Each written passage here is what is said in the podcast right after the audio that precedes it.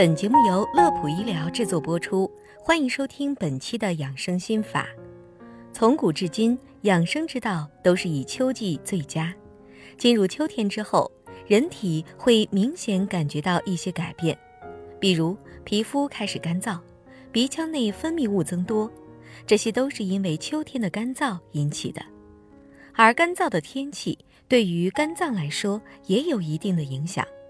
所以要及时做好养肝和护肝的工作。下面的这几条建议你一定要听听。一、饮食。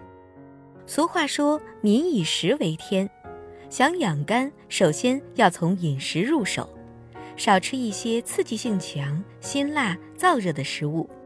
因为秋天本来就气候干燥，人体容易缺水。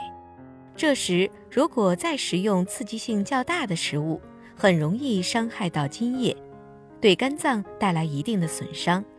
建议多吃一些青色食物，例如菠菜、冬瓜、芥蓝等。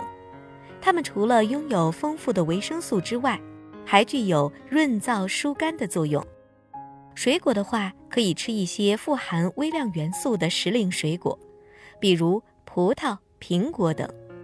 对了，虽说秋天是适合进补的季节，但大家切记不要以药代食，药补不如食补，老话还是有一定道理的。二，多喝水。秋季气候干燥，空气缺乏水分，人体水分蒸发加速，身体容易缺水，很可能导致皮肤干燥、咳嗽等症状的出现。因此，每天必须补充足够的水分，同时及时补充水分，还可以加强身体的新陈代谢，帮助肝脏排毒，减轻肝脏的工作量，让肝脏保持活力。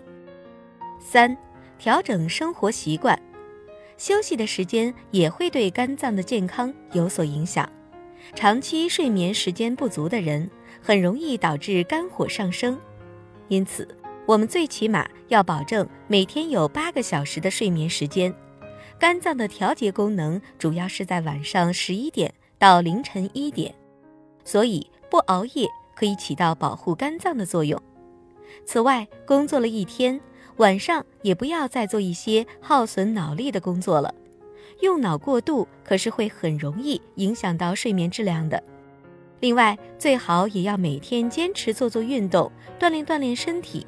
可以通过散步、慢跑等运动方式，促进汗液和毒素的排出，这同样可以起到养护肝脏的作用。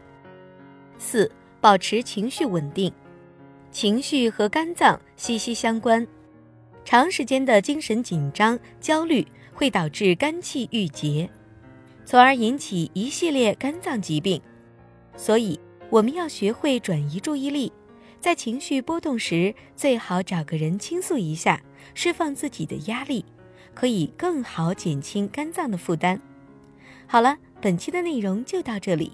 乐普医疗健康调频，祝您生活安心，工作顺心。